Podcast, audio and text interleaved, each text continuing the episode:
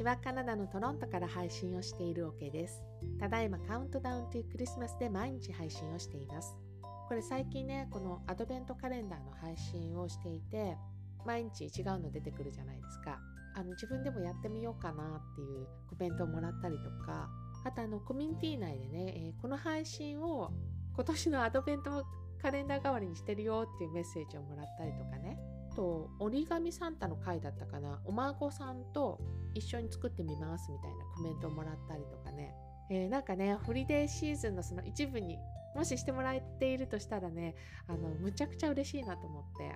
そんなことをまずあの今日の配信の前にお話ししてみました。本当皆さんどうもありがとうございます。で今回で266回目の配信となります。アドベントカレンダー8日目。今日はねクリスマスっぽい一コマを写真に残そうでした。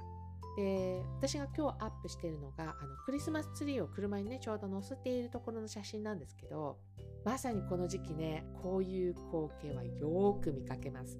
で例えばの車のサイズとかあのその車のデザインにもよるんですけど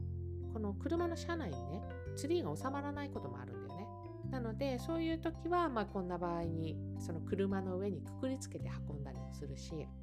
えー、ワゴンタイプの車とかだとその車の中には釣り入るんだけれども、えー、で後ろのドアが閉まらなくて、えー、その紐で止めながらね開けたまま走ってる車がいたりとかあと今日載せている写真ってその運ぶ準備してるところなんですけれどもすで、ー、にあの車の上にツリー乗っけちゃって走ってる 車とか横走ってたりとかね、えー、そういうのもよく見かけたりとかするのでそういうのを見るとホリデーシーズンだなとかあのクリスマスだなっていうのをすごく感じますね。あとはあのご近所でクリスマスツリーを買うっていう場合もありますよね。で何日目だったかなあのクリスマスツリーを飾るっていう内容でお話しした日があったと思うんですけれども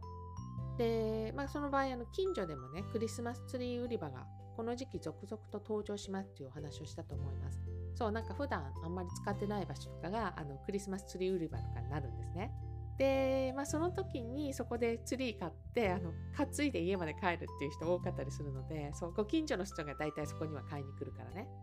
そうだななんか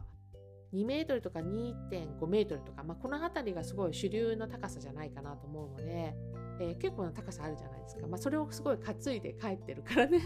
すごい目を引くよねやっぱりね。そうクリスマスっぽい一コマって一言で言っても例えば日本とかだとすごいなんかこの時期イルミネーションのね有名な場所とかもすごくあるじゃない？だからそういうところに行く行くとすごくクリスマスを感じるなっていう方もいらっしゃると思うしあとあの私ちっちゃかった時になんかこうパン屋さんでそのクリスマスっぽいパンが並んでいた記憶がすごくあるからなんかそんなことを思い出したりとかあとねえっ、ー、と今あんのかな？ブーツの形をした箱の中にお菓子がいっぱい詰められてるみたいな。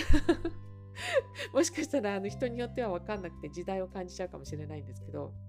あとはなんか国によってはね本当にちゃんとクリスマスホリデーがあるような国とかは、えー、まあもちろんキャンドルを灯したりするのもあるでしょうしあとはもうこの時期いただく独特な食べ物っていうのがねそういうのを目にするするのがなんかすごくクリスマスを意識するっていう方も当然いると思うしね。でなんかこんな感じでなんか国によってはその一コマに残されるものが違ってくるんじゃないかななんていうふうに考えながらですね、えー、入れたこの8日目の内容でした。皆さんが住んでいる場所でのあのクリスマスの一コマってどんな感じですかね？皆さんでこうこれこれ私のところではクリスマスらしいといえばこれだよっていうのがあればですね是非教えてください。